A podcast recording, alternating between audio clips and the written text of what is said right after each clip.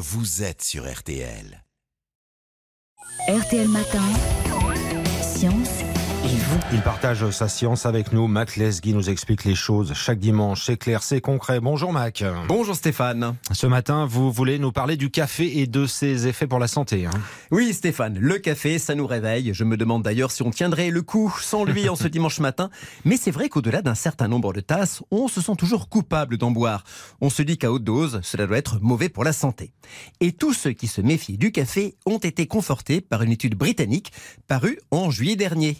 Une étude qui affirme que chez les grands buveurs de café, plus de 6 tasses par jour, on observe un risque de démence 50% plus élevé que chez les petits consommateurs de café, une à deux tasses par jour. Et qu'on observe aussi chez ces gros buveurs une réduction de la taille du cerveau. Ça, c'est terrible, Mac. Ça veut dire que trop de café, ça rétrécit le cerveau et ça rend fou C'est effectivement ce que l'on pourrait se dire en première lecture, et c'est ce qu'on a entendu ou lu dans plusieurs médias cet été. Mais comme toujours, il faut y regarder à deux fois avant de tirer des conclusions. Je précise d'abord que l'étude est sérieuse.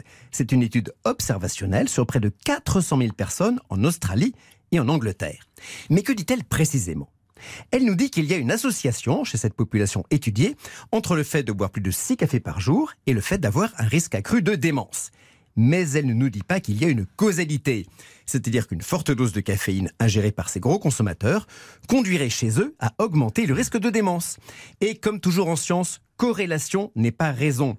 Une corrélation observée entre deux phénomènes ne dit pas qu'il y a nécessairement un lien de cause à effet entre ceux-ci. Mais alors, il y aurait une autre explication à ce risque de démence, Mac. hein? Il peut en effet y en avoir d'autres. Dans cette étude, par exemple, les chercheurs ne disposaient pas d'informations complètes sur les régimes alimentaires de tous les participants. Donc, ils n'ont pas pu faire de comparaison précise entre l'alimentation des grands et des petits buveurs de café.